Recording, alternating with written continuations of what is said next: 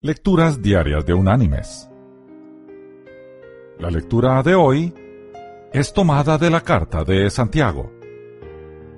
Allí en el capítulo 5 vamos a leer desde el versículo 9 hasta el versículo 11. ¿Qué dice?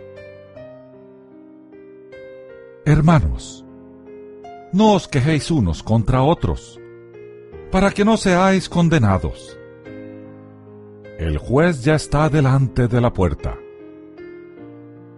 Hermanos míos, tomad como ejemplo de aflicción y de paciencia a los profetas que hablaron en nombre del Señor. Nosotros tenemos por bienaventurados a los que sufren. Habéis oído de la paciencia de Job y habéis visto el fin que le dio el Señor porque el Señor es muy misericordioso y compasivo. Y la reflexión de este día se llama El árbol de los problemas.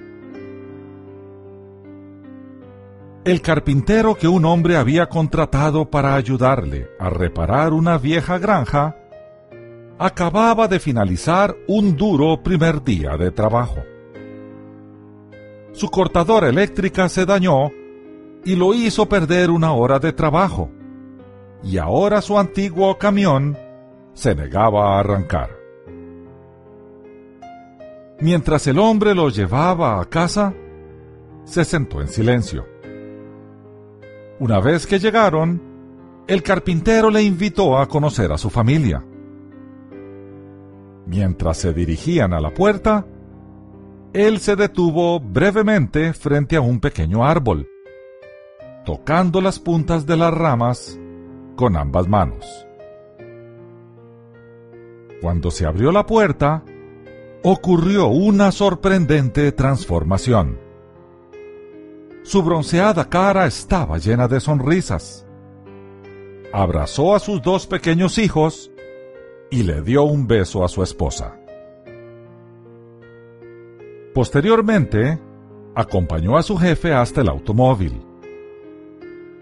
Cuando pasaron cerca del árbol, el jefe sintió curiosidad y le preguntó acerca de lo que había visto hacer un rato antes.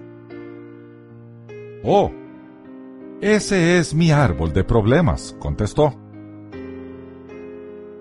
Sé que yo no puedo evitar tener problemas en el trabajo, pero una cosa es segura. Los problemas no pertenecen a la casa, ni a mi esposa, ni a mis hijos. Así que simplemente los cuelgo en el árbol cada noche cuando llego a casa. Luego en la mañana los recojo otra vez. Lo divertido es, dijo sonriendo, que cuando salgo en la mañana a recogerlos, no hay tantos como los que recuerdo haber colgado la noche anterior.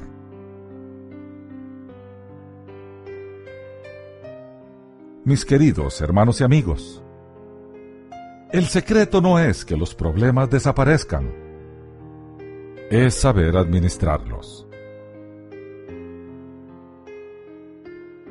Que Dios te bendiga.